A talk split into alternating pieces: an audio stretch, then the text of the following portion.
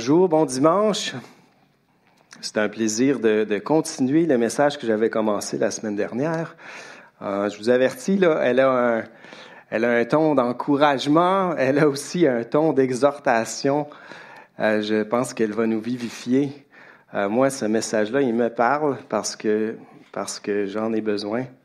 Certains disent que le message parle d'abord au prédicateur, puis ensuite à la congrégation. Donc, le, travail de Dieu se fait. On n'est pas juste à transmettre l'information, mais, mais on, elle nous rentre dans le corps. Puis après ça, on la transmet. C'est une joie de pouvoir partager ce matin.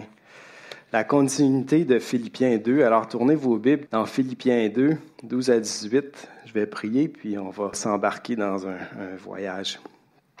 Seigneur Dieu, Merci pour ta parole qui nous enseigne du mieux que je peux. Je vais essayer de l'enseigner, Seigneur, avec euh, exactitude. Parle à nos cœurs, Seigneur, et, peu importe, Seigneur, euh, aide les faits dans nos vies, Seigneur. Euh, ravive cette flamme dans notre cœur, Seigneur. Ravive notre capacité de briller pour toi, Seigneur, d'être des témoins efficaces de ta grâce. Merci. Amen. Alors, je commence, là, je vous fais une petite capsule historique. Je vous parle de l'Église de Philippe, d'après Acte 16. Euh, je vous lis le contexte de, la fondation de l'Église de Philippe. j'enseigne dans Philippiens, on parle de l'Église de Philippe. Paul envoie sa lettre à l'Église de Philippe, comment elle a été fondée? Il nous l'explique euh, dans Acte 16. C'est un récit d'aventure dans Acte 16. Alors je vous lis à partir du verset 6. Ayant été empêchés par le Saint-Esprit d'annoncer la parole dans l'Asie, ils traversèrent la Phrygie et le pays de la Galatie. Arrivés près de la Mysie, ils se disposaient à entrer en Bithynie, mais l'Esprit de Jésus ne leur permit pas. Ils franchirent alors la Mysie et descendirent à Troas. Pendant la nuit, Paul eut une vision. Un Macédonien lui apparut et lui fit cette prière. Passe en Macédoine et secours-nous. Après cette vision de Paul, nous cherchâmes aussitôt à nous rendre en Macédoine, concluant que le Seigneur nous appelait à y annoncer la bonne nouvelle. Étant partis de Troas, nous fîmes voile directement vers Samothrace, et le lendemain nous débarquâmes à Néapolis. De là nous allâmes à Philippe, qui est la première ville d'un district de Macédoine et une colonie. Nous passâmes quelques jours dans cette ville. Le jour du sabbat, nous nous rendîmes hors de la porte vers une rivière où nous pensions que se trouvait un lieu de prière nous nous assîmes et nous parlâmes aux femmes qui étaient réunies. L'une d'elles, nommée Lydie, marchande de pourpre de la ville de Thyatire, était une femme créant Dieu et elle écoutait. Le Seigneur lui ouvrit le cœur pour qu'elle fût attentive à ce que disait Paul.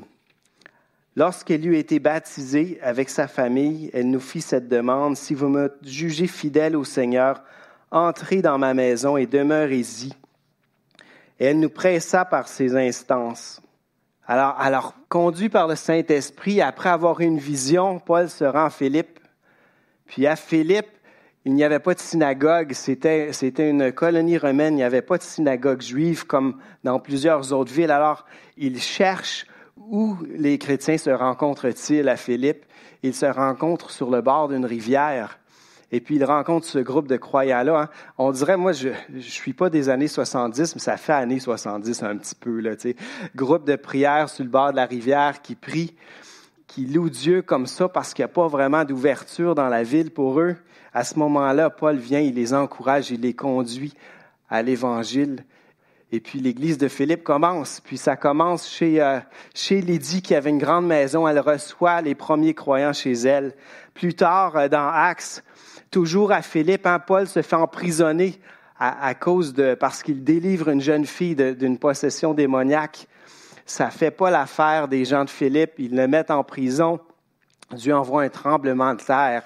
Alors que Paul et Silas sont dans la joie, ils chantent en prison.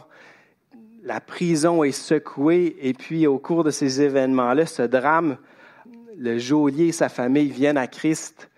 Ils donnent leur vie à Jésus, ils comprennent l'Évangile, ils se font baptiser et puis l'Église de Philippe grandit. C'est une petite Église qu'il a fondée, c'est une Église qu'il aime beaucoup. Il a eu des expériences avec eux euh, spirituelles remarquables, puis euh, il est très attaché à ce groupe de croyants. Donc c'est vraiment important de comprendre ça alors qu'on étudie ce texte. Alors nous, on est rendu à Philippiens 2, 12 à 18. On utilise la même idée principale que les derniers messages que j'ai faits à ce sujet, c'est que l'unité spirituelle nous conduit à la victoire spirituelle.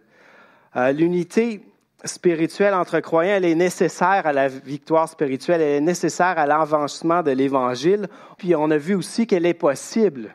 Je vous fais une petite revision. Euh, elle est possible à cause des ressources spirituelles que Dieu nous donne. Elle est possible lorsqu'on pratique l'humilité et l'altruisme. Troisièmement, Paul rajoute, il rafraîchit son exhortation ici à l'église de Philippe, il ajoute une troisième composante, celle de l'obéissance. Alors notre obéissance à la parole, elle est nécessaire. L'obéissance, là, c'est un mot qui chatouille nos oreilles.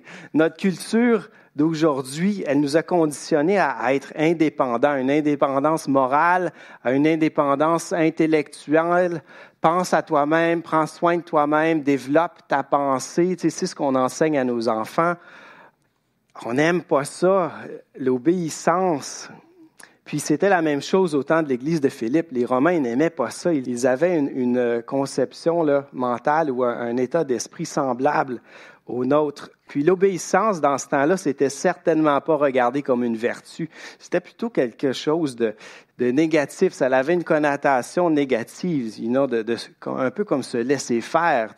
Mais qu'est-ce qu'un commentateur faisait la remarque euh, dans mes lectures cette semaine, c'est que seulement les racines juives du christianisme nous donnent un cadre permettant de considérer l'obéissance comme une vertu à rechercher. Donc c'est vraiment ce concept d'obéissance comme une vertu, c'est quelque chose que Dieu a implanté dans l'humanité, alors qu'il a choisi son peuple Israël, qu'il a commencé à l'enseigner, à le former, à le diriger c'est à partir de ces racines-là que le concept d'obéissance prend une, toute autre dimension. Puis, euh, à cause de ces racines juives-là du christianisme, hein, le christianisme découle du peuple d'Israël, puis du trajet que Dieu a fait avec eux jusqu'à ce qu'il envoie son Fils Jésus. Alors, euh, c'est un concept unique que Dieu a instauré comme je disais, lorsqu'il a choisi son peuple. Alors l'obéissance, c'est vraiment quelque chose de particulier. Puis euh, si, on, si on le regarde avec nos yeux de pécheurs, c'est certain qu'il n'y a pas de sens à ça. C'est certain que ça nous brime. C'est certain qu'il n'y a, rien à en être fier. Mais si on regarde l'obéissance avec nos yeux d'enfants de Dieu, comme des, des gens rachetés, comme venant d'une autre culture, ça prend une toute autre tournure. Puis on va parler de ça dans notre texte. Alors, notre obéissance à la parole, elle est nécessaire pour l'unité spirituelle et pour l'avancement de l'Évangile. Le motif de notre obéissance, hein, j'ai euh, choisi quelques différentes choses. On commence avec le motif de notre obéissance. Qu'est-ce qui nous pousse à l'obéissance? Puis il y a trois choses. Puis une des choses, c'est l'exemple de Jésus-Christ. Notre texte commence avec ainsi, hein, puis c'est un petit mot, mais c'est un mot qui nous renvoie, qui nous renvoie à ce qu'on a étudié la semaine dernière.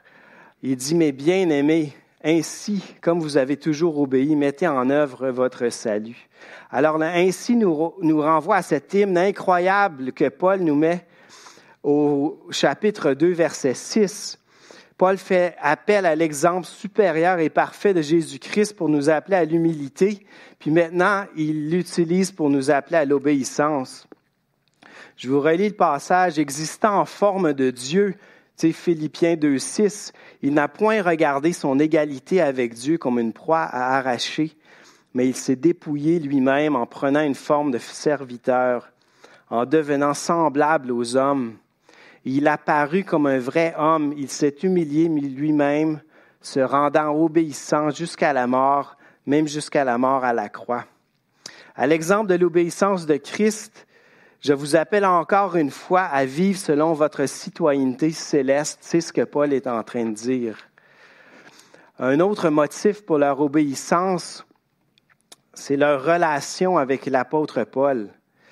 L'apôtre Paul dit, mes bien-aimés, la relation avec Paul et les croyants de l'Église, c'est une relation de confiance. C'est pour ça que je vous ai introduit avec le contexte historique. Paul et les croyants de Philippe, ils avaient de l'histoire ensemble, ils avaient un développement spirituel qui avait eu lieu. Paul, il peut se permettre une exhortation de la sorte à cause de sa relation avec l'Église de Philippe, à cause de la parole de Dieu. Paul porte l'Église de Philippe avec affection dans son cœur. C'est une relation qui est réciproque parce que l'Église de Philippe, à son tour, prend soin de Paul, lui envoie des vivres, lui envoie des ouvriers pour l'aider alors qu'il est en prison. Paul est leur papa spirituel. Il a été conduit par le Saint-Esprit jusqu'au bord de cette rivière. C'est à partir de ce moment-là que l'Église de Philippe a vu ses débuts, comme on en a parlé plus tôt. Philippiens 1.8 nous dit, car Dieu m'est témoin que je vous chéris avec la tendresse de Jésus-Christ et que je prie pour vous ardemment. Alors, mes bien-aimés, ça me fait penser, là, moi, c'est de la façon avec laquelle je pense à mes enfants. Mais, mais mes enfants, moi, j'ai le souci de les élever, de les élever dans les voies du Seigneur. Alors, alors des fois, je les cajole, je les gâte, mais d'autres fois, je dois leur dire ce qu'il y a à dire. C'est de cette même façon-là, moi, je souhaite que mes enfants se développent en aptitude, en maturité, puis c'est la même chose pour Paul. Il souhaite que son Église, ses enfants spirituels se développent en aptitude et en maturité. C'est pour ça qu'il les, encourage, mais il les exhorte aussi. Il y a entre Paul et l'Église de Philippe une relation de confiance. C'est sur la base de cette relation d'amour que Paul continue son appel à l'unité. C'est sur la base de cette relation d'amour et de confiance que Jésus-Christ nous parle par sa parole ce matin, il nous appelle aussi à l'unité spirituelle. Je discutais avec un croyant la semaine dernière, c'est une illustration. On parlait des enseignements de Bernard concernant Romains 13.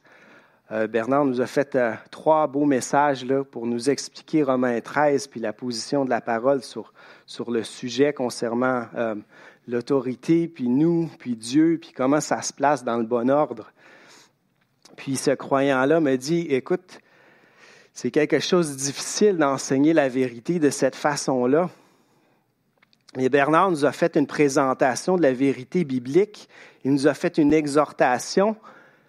Puis il peut se le permettre parce que après avoir passé 30 ans ici à l'eau vive, après avoir développé des relations, après avoir aimé et enseigné avec fidélité, il peut aussi, avec amour, nous exhorter, nous appeler à l'ordre, aux besoins, nous encourager, nous, sur la base de cette relation-là, qu'il y a, peut-être certains tons qu'il va prendre que quelqu'un d'autre ne devrait pas prendre. C'est en raison de cette relation qu'il a avec nous. Ça venait pas de moi, son fils, ça venait, ça venait de l'un de vous. Puis ça m'a fait réfléchir. J'ai dit, sur la base de nos relations, on, peut se permettre de s'aimer, s'encourager et se faire grandir dans la bonne direction. On continue ici. Le motif de leur obéissance, il est soutenu par leur fidélité. Alors Paul commence là sa lettre aux Philippiens, puis c'est avec une grande joie qu'il les encourage et leur dit, ça va super bien dans votre foi. Je suis encouragé de, de votre service pour Dieu. L'obéissance est une vertu que les Philippiens possèdent déjà, puis depuis les premiers jours de cette Église jusqu'à maintenant, ils ont été fidèles à la parole de Dieu, ils ont agi avec obéissance.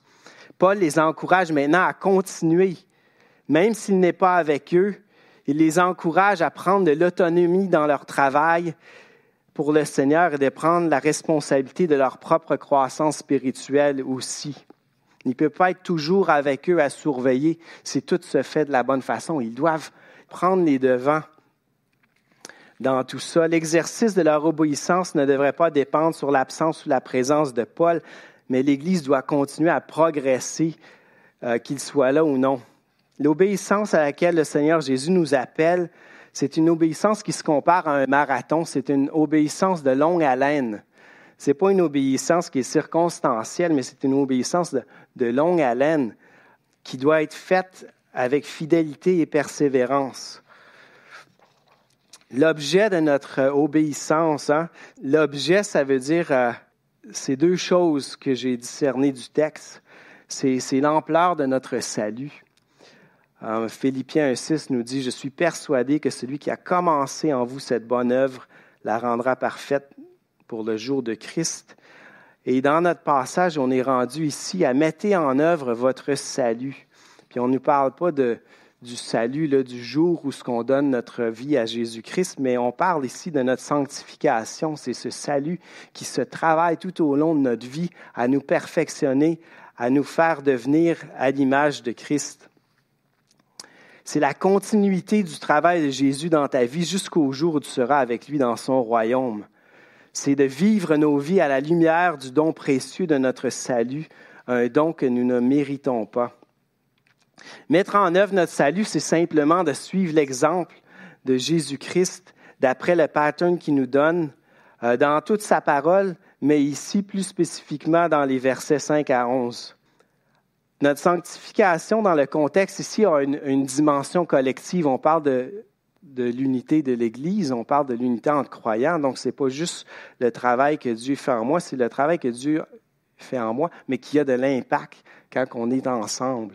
Donc, ça a une dimension aussi collective. La parole nous enseigne au sujet de l'unité. Elle nous appelle à l'harmonie en devenant les serviteurs les uns des autres. c'est logique, hein? Pensez-y un petit peu, notre sanctification personnelle, elle se fait en fait en grande majorité alors qu'on travaille ensemble à l'œuvre du Seigneur. Parce que tout seul dans notre coin, là, ça va vraiment bien. Les choses se font à notre façon, puis on a toujours raison tout seul. Hein? Il n'y a pas de, de raison de s'argumenter soi-même. Certains le font peut-être. Mais en communauté, c'est là que les choses deviennent un petit peu plus euh, épicées, un petit peu plus compliquées, puis c'est plus long, les processus, puis il faut s'expliquer souvent. Puis alors, c'est en communauté que Dieu nous appelle à cette sanctification-là ici. La sanctification, c'est une obéissance soutenue du croyant qui nous conduit à devenir de plus en plus comme Christ. Je vous lis ici un texte inspiré d'une méditation du pasteur et l'auteur Paul Tripp. 3 février, je l'ai, je l'ai adapté un petit peu, mais euh, pas trop. Alors il dit, non seulement Dieu comble nos besoins les plus profonds, notre besoin d'être réconcilié avec lui et notre besoin d'être rempli de son amour, mais il est engagé à un projet à long terme. C'est celui de transformer nos cœurs et nos vies tout entières. Il ne sera pas satisfait tant que nous ne serons pas totalement à lui. Il travaille pour nous rendre semblables à lui. Paul nous dit dans Romains 8, 29, ceux qu'il a connus d'avance, il les a aussi prédestinés à être semblables à l'image de son Fils. Dieu nous a accueillis dans ses bras, mais il n'est pas encore pleinement satisfait il ne cessera pas son travail de rédemption dans nos vies tant que chacun de nos cœurs, chacun des cœurs de ses enfants ne soit totalement transformé par la puissance de sa grâce. Alors Dieu se fait un plaisir de continuer son travail de salut en nous. Alors à cause de notre grand salut, c'est l'objet de notre obéissance. Pourquoi est-ce qu'on continuerait d'être obéissant? C'est à cause de la grandeur de notre grand Dieu. Ça, des fois, on le, perd on a mis beaucoup d'emphase dans, les dernières, peut-être 20 années sur, une proximité avec Dieu, euh, une, amitié avec Dieu, presque une camaraderie avec notre Dieu sauveur. Puis ça, nous, permet un rapprochement, mais ça nous a aussi euh, permis une, perte de révérence, malheureusement.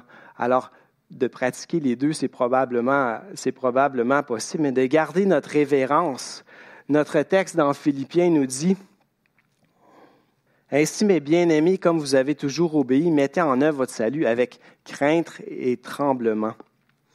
Notre connaissance de Dieu, notre regard sur sa grandeur, sur sa toute-puissance et sur sa sainteté ne peut que produire en nous une profonde révérence et une crainte de son nom. Notre conscience de sa sainteté est le remède le plus efficace contre notre égoïsme et nos vaines ambitions. Quand on lit les versets 6 à 11 de notre message la semaine dernière et qu'on comprend que nos péchés ont été la cause de son humiliation et de ses souffrances, à cause de nos péchés, Dieu a rejeté son propre Fils. La sainteté de Dieu ne permettait pas même que Jésus, son propre Fils, alors qu'il portait nos péchés, soit en communion avec lui. C'est pourquoi quand Jésus porta nos péchés sur la croix, la communion avec son Père fut rompue. Jésus dit, Père, pourquoi m'as-tu abandonné? C'est que la sainteté de Dieu est à ce niveau-là, qu'il n'y a aucun compromis permis de réfléchir à ça, puis de réfléchir que maintenant nous avons accès à lui, ça ne peut que produire une révérence, puis une, euh, un, un remerciement, mais qui est surnaturel.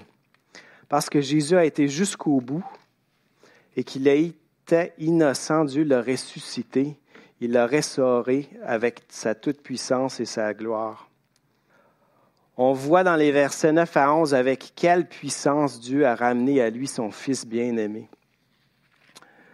Votre révérence et votre crainte est-elle un petit peu mince? Est-ce que ma révérence et ma crainte est mince? Il dit le remède, c'est probablement de passer un petit peu de temps dans les versets 5 à 11, de passer du temps là où Dieu nous exprime sa grandeur et, de, de remettre les choses dans leur bonne position. Connaître Dieu selon sa grandeur et sa puissance, ça nous donne le feu aux poudres, en fait. De nous soumettre à son travail dans nos vies avec crainte et tremblement rend son travail beaucoup plus efficace. On passe à un autre point. Le moyen de notre obéissance. Ça, c'est encourageant. Verset 13, car c'est Dieu qui produit en vous le vouloir et le faire selon son bon plaisir. C'est quelque chose qui revient euh, souvent dans la parole, Philippiens 1.6 nous dit, Je suis persuadé que celui qui a commencé en vous cette bonne œuvre la rendra parfaite pour le jour de Christ. 2 Corinthiens 3.5 nous dit, Cette assurance-là, nous l'avons par Christ auprès de Dieu. Ce n'est pas à dire que nous soyons par nous-mêmes capables de concevoir quelque chose comme venant de nous-mêmes. Notre capacité, au contraire, vient de Dieu. Alors cette obéissance, hein, elle est stimulée par l'Esprit de Dieu qui est en nous. On a notre part à faire, on a à y répondre, mais Dieu va créer en nous cette étincelle, ce désir. Puis si on y répond, ben, il nous donne la force, puis le courage, puis tout ce que ça prend pour être, pour être obéissant, pour lui faire plaisir. C'est une bonne nouvelle, très bonne nouvelle, un encouragement de comprendre que notre obéissance est produite en collaboration avec Dieu.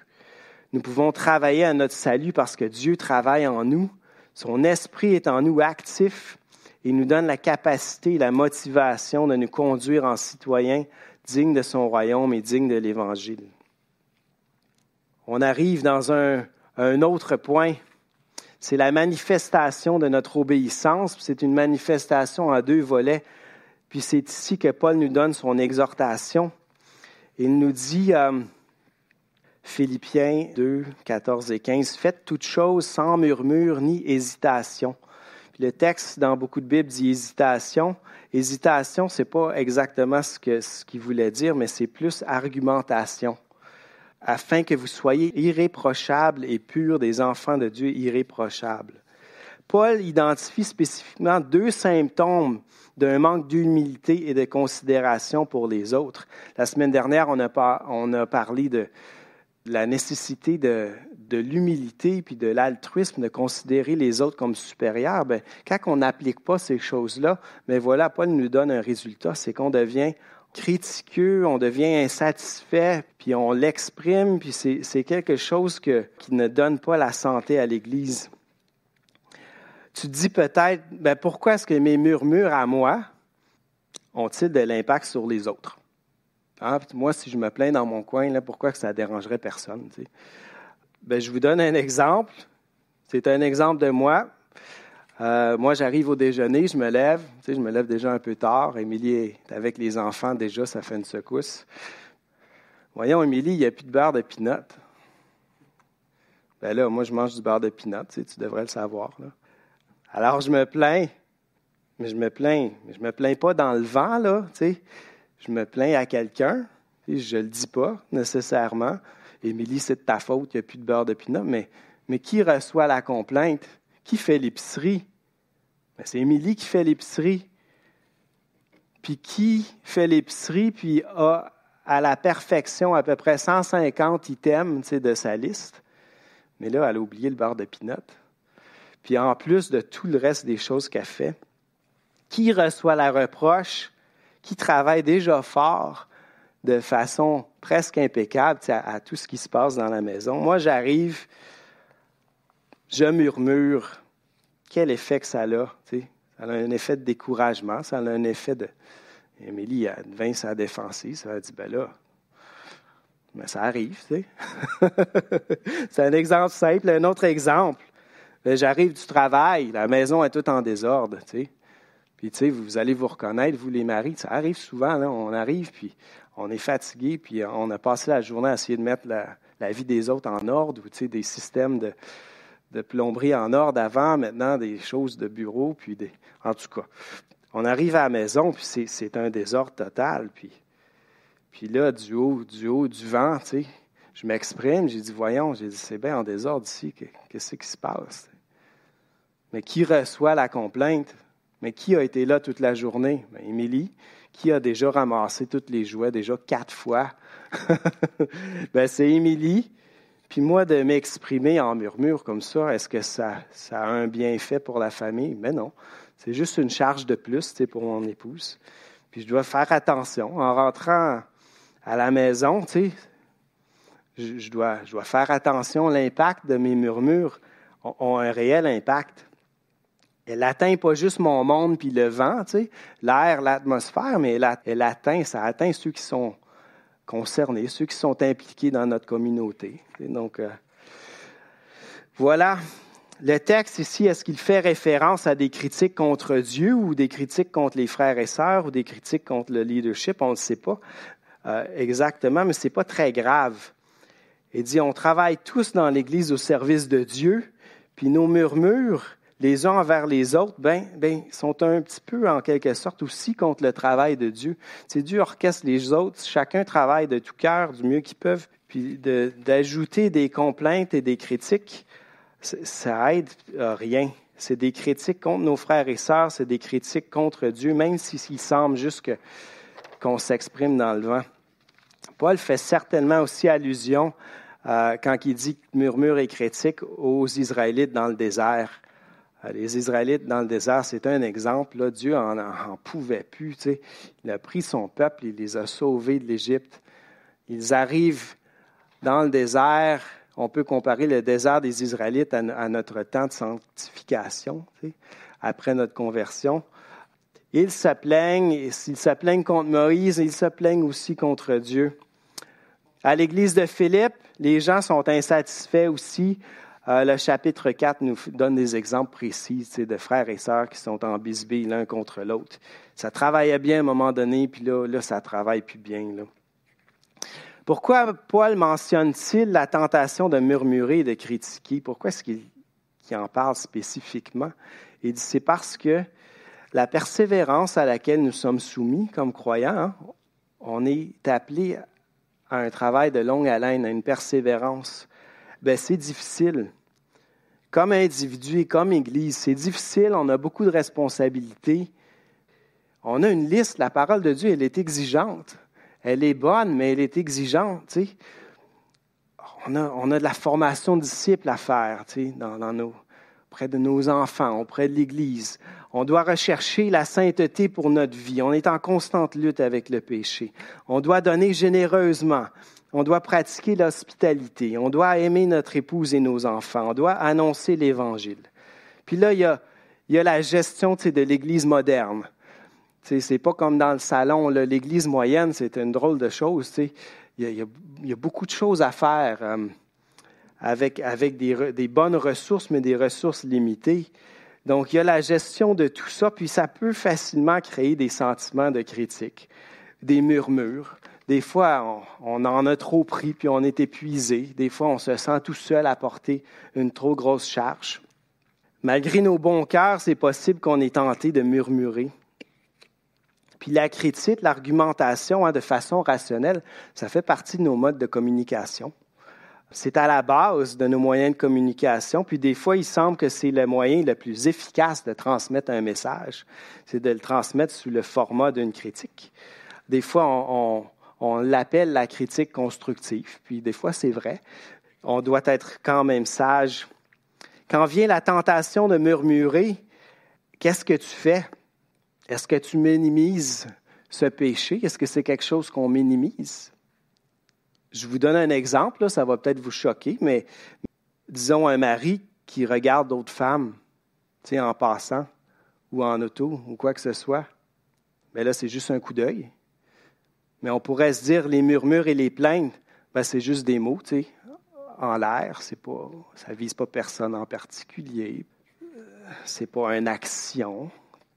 Ça change les choses de le voir un petit peu comme ça. Nos murmures et nos contestations, ben, c'est un péché selon la parole. 1 Corinthiens 10, 1, 5 et 10 nous ramène dans le désert justement avec les Israélites. Il dit, Frères, je ne veux pas que vous ignorez que nos pères ont tous été sous la nuée qu'ils ont tous passé au travers de la mer. Donc Dieu a fait des choses extraordinaires auprès d'eux, comme il le fait auprès de nous. Mais la plupart d'entre eux ne furent point agréables à Dieu puisqu'ils périrent dans le désert. Ne murmurez point comme murmurèrent quelques-uns d'entre eux qui périrent par l'exterminateur. Ces choses leur sont arrivées pour servir d'exemple. Elles ont été écrites pour notre instruction. Nos murmures, notre argumentation, ben, c'est un péché. Puis on doit le considérer de cette façon-là. Puis moi, je dois le considérer de cette façon-là, puis faire attention. Une bonne raison pour renoncer à cette habitude-là, puis là, là, on commence à. C'est un petit peu gris, cette zone-là, mais on sort, de, on sort du gris. Une bonne raison pour renoncer à notre attitude, c'est de comprendre que Dieu est offensé par notre esprit de murmure et d'argumentation. Dieu déteste nos murmures et nos critiques les uns envers les autres, vers lui, vers son Église ou peu importe. Paul nous appelle à être une Église qui proclame la parole et non une Église qui proclame des plaintes. Si nous proclamons toutes sortes de murmures et de critiques d'une main, puis de l'autre côté, on proclame l'Évangile, les non-croyants vont être confus. Ils ne verront pas la différence que Christ doit avoir dans nos vies, puis que Christ a. Christ a un réel. Il fait une réelle différence dans notre vie. Ce n'est pas juste euh, philosophique, cette différence-là. On rentre dans l'autre point, c'est l'impact de notre obéissance. Puis ça, c'est vraiment encourageant. On sort du gris. Pourquoi faire toutes sortes de choses sans murmure et d'argumentation? Ben, c'est parce que la parole nous dit afin que vous soyez irréprochables et purs, des enfants de Dieu irréprochables. La définition de pur, là, c'est sans mélange, sans compromis. C'est comme si Paul disait, ça va bien, vous êtes presque arrivé, c'est juste une petite chose à travailler. Mais bien aimé, ça va bien. Quand la parole de Dieu, écoutez ça, quand la parole de Dieu identifie dans nos vies une nouvelle zone de péché, ça devrait être pour nous un moment de joie. Ça devrait être pour nous une opportunité de lui confesser quelque chose qu'on ne devrait pas porter. Parce qu'il est fidèle, parce qu'il est juste pour nous pardonner, pour nous purifier de toute iniquité. Là, là, on peut, on peut continuer sans ce fardeau. Puis peut-être qu'on luttera euh, avec ce péché, peut-être qu'on luttera à, murmurer quand même, mais de, l'identifier dans nos vies, de dire oui, oui, je tends à murmurer, oui, c'est un péché, oui, Seigneur, je te le remets au pied de la croix, puis de continuer notre route avec, la décision de, le faire de moins en moins. Quel sujet de réjouissance 1 Jean 1,9 nous dit parce qu'il est fidèle et juste pour nous les pardonner et pour nous purifier de toute iniquité. Puis si le moment de notre rencontre avec Jésus était proche, est-ce que ce ne serait pas un sujet de réjouissance d'arriver devant lui puis dire, juste avant d'arriver, là, j'ai réussi, j'ai dit, j'ai réduit cette tendance-là, je l'ai réduit presque à rien par ta grâce, Seigneur, merci. Le texte nous dit, afin que vous soyez irréprochables et purs, des enfants de Dieu irréprochables. Il nous ramène à notre identité. Si vous avez cru que Jésus est mort pour le pardon de vos péchés, vous êtes un enfant de Dieu, vous faites partie de sa famille. Nous sommes des enfants de Dieu et nous sommes par le sang de Jésus devenus sans tache et irréprochables. Je crois que c'est à ça qu'il fait référence ici. Même si nous commettons encore des péchés, Dieu nous voit purs et irréprochables en raison de sa promesse, cette promesse de nous transformer à l'image de Jésus. Pendant notre temps sur terre, et puis de terminer son travail complètement après notre mort. Alors, comme Paul disait plus tôt, conduisez-vous en citoyen du royaume de Dieu. La nature de notre nouvelle identité, elle est utile à l'avancement de l'Évangile. Notre témoignage, c'est celui du travail transformateur de Christ dans nos vies. C'est pour cette raison que Paul nous exhorte à être différents des autres, à être une communauté où on ne retrouve ni murmure, ni argumentation de quoi que ce soit. Notre obéissance à la parole de Dieu, elle est nécessaire pour l'unité spirituelle et pour l'avancement de l'Évangile. Il faut garder ça en tête. C'est l'objectif de notre unité spirituelle, c'est l'avancement de l'Évangile. C'est pas de créer un milieu où ce qu'on est bien. Ça va, ça va en résulter un milieu où ce qu'on est bien. Mais c'est pas de créer une atmosphère ou un mais l'unité entre nous, c'est l'avancement de l'Évangile, c'est de nous permettre une efficacité. Où Dieu nous a-t-il placés? Notre texte, notre texte nous dit beaucoup de choses.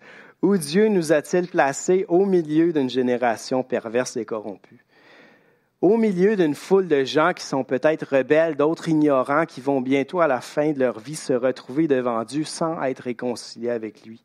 Ils seront condamnés pour leurs péchés. C'est à cet endroit-là que Dieu nous place. Le texte ne dit pas à gauche, le texte ne dit pas à droite, il ne nous dit pas retirer, mais il nous dit au milieu de cette génération. Pour quelle raison sommes-nous au milieu de cette génération? Perverse et corrompue? Le texte dit parmi laquelle vous brillez comme des flambeaux dans le monde portant la parole de vie. On est porteur de la parole de Dieu et sa parole donne la vie. Jésus dit, je suis le chemin, la vérité et la vie. Alors quel est notre travail? Notre travail, c'est de porter cette lumière qui éclaire la voie et qui montre le chemin. Puis ce chemin, c'est Jésus. Nous avons pris nous-mêmes ce chemin, nous avons été pardonnés de nos péchés et on n'est plus sous la condamnation de Dieu. C'est notre témoignage. C'est quelque chose de si important que l'Église brille de plein feu, que chacun de nous brille de plein feu, que, Paul le mentionne, que Paul l'enseigne. Il ne faut pas que nous soyons constamment en train de réduire le démeur à cause de notre fierté. Puis là, j'ai trouvé cette illustration-là de démeur. C'est un peu ce que le péché fait dans notre vie. C'est un peu ce que le murmure et, l'argumentation peut faire à l'Église. C'est qu'elle réduit notre, capacité d'éclairer. Euh, je voulais faire, je vais faire une illustration avec, euh, avec André. J'ai dit, André, tu sais, fais-moi une job de dimmer. Dit, je vais essayer de me plaindre. Puis là, j'essayais de trouver des exemples de plaintes. Là. Écoutez, on se plaint pour une raison. Tu sais, on a tout le temps, il y a tout le temps un petit quelque chose. Donc, euh, je, vais faire, ça va être un peu plate, mais je vais faire, bon, là, il faudrait que si, puis il faudrait que ça. Puis là, voyez ce qui se passe. On est-tu descendu déjà d'une coche? Bon, c'est parfait. On est déjà descendu d'une coche, vous voyez. Puis là, comment ça qu'il n'y a personne qui fait ci, puis il n'y a personne qui fait ça? Puis moi-même, l'autre jour, je suis arrivé ici, puis il y avait un pied de neige, puis il n'y a personne qui l'avait déneigé. L'Église devrait déneiger sa cour, tu sais. Mais vous voyez, nos complaintes, nos argumentations, cette tendance au péché, elle n'est pas utile à notre luminescence. Bon, je termine mon message, ça fait un bout de temps que je vous parle. Les Philippiens n'étaient certainement pas la lumière qu'ils auraient dû être dans leur milieu, puis c'est pour ça que Paul s'adresse à eux au chapitre 2. Être des lumières dans la noirceur, c'est plus qu'avoir une conduite contrastante. On peut, on peut avoir une bonne conduite puis avoir un bon contraste, mais c'est plus que ça d'être des lumières pour Dieu c'est d'avoir une conduite qui éclaire, pas juste qui contraste. C'est d'éclairer la voie pour les autres et leur montrer le chemin. Euh, j'aime l'image du démeux. Est-ce qu'on peut se permettre d'atténuer l'avancement de l'Évangile à cause de nos tendances critiques? Non, absolument non. Au contraire, Dieu nous demande de laisser nos péchés au pied de la croix pour que nous puissions briller de plein feu. L'avancement de l'Évangile, c'était pour l'apôtre Paul d'une telle importance qu'il se réjouissait de pouvoir souffrir et donner sa vie pour faire connaître Christ. Jésus, lui, il l'a oublié jusqu'au bout. Et Paul aussi, lui, se rendait jusqu'au bout de sa vie pour la cause de l'Évangile. Puis à la fin de sa vie, il avait une assurance absolue d'être glorifié pour son travail dans la présence de Dieu. Puis ça, il faut garder ça en perspective.